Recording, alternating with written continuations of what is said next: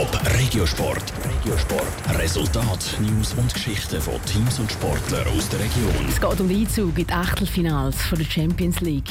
Um den kämpfen die Fußballerinnen vom FC Zürich. Zielspiel vor zwei Wochen haben die Schweizer Meisterinnen knapp mit 0 zu 1 gegen den FC Minsk verloren. Jetzt wollen sie aber daheim alles wieder gut machen. Wie das Ziel soll erreicht werden Stefanie Brändle. In der 21. Minute hat der FC Minsk das erste Goal geschossen und bei dem ist es für den Rest des Match vor zwei Wochen auch geblieben. Die Zürcherinnen haben zwar hart gekämpft und sogar eine Penalty abgewehrt, für eine Wende hat es aber nicht mehr gelangt. Trotzdem schaut Martina Moser, Mittelfeldspielerin vom FC Zürich, positiv aufs Rückspiel. Es ist wirklich so, dass wir das schaffen können. Wir haben nicht eine wahnsinnig gute Leistung abgerufen, denn sie haben jede Möglichkeit ein sehr gutes Spiel gemacht. Ja, wir haben es halt nicht kennt, er war recht unberechenbar gewesen. Aber wir wissen jetzt, was auf uns zukommt. Also wir werden jetzt sicher nicht mehr überrascht sein und wir wissen, dass wir eine sehr gute Leistung an den Tag legen müssen, damit wir äh, die nächste Runde können schaffen können. Das alles entscheidende Spiel haben die Schweizer Meisterinnen morgen die Wegen 0 zu 1 in Minsk stehen die FCZ-Lerinnen drum mit dem Rücken zur Wand.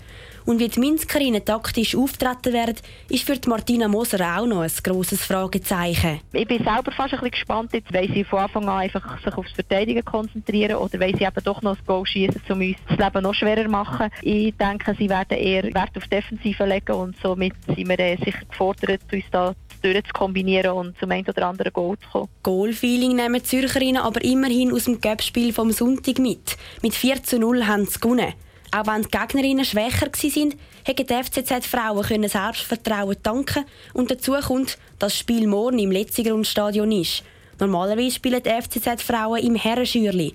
Darum ist das grosse Letzigrund eine besondere Motivation. Die Atmosphäre ist ganz anders. Wir haben die Kabinen, wo sonst unsere Profis drin sind. Man kann die Stegen ablaufen durch den Tunnel aufs Feld. Und auch von den Zuschauern her, es kommen viel mehr Leute halt schauen. Ich finde es super, dass wir im Stadion spielen und ich glaube, das geht allen so. Und darum wollen wir uns das Beste geben und zeigen, dass wir im letzten Grund stark sind. Zeigen können das die FCZ-Frauen morgen.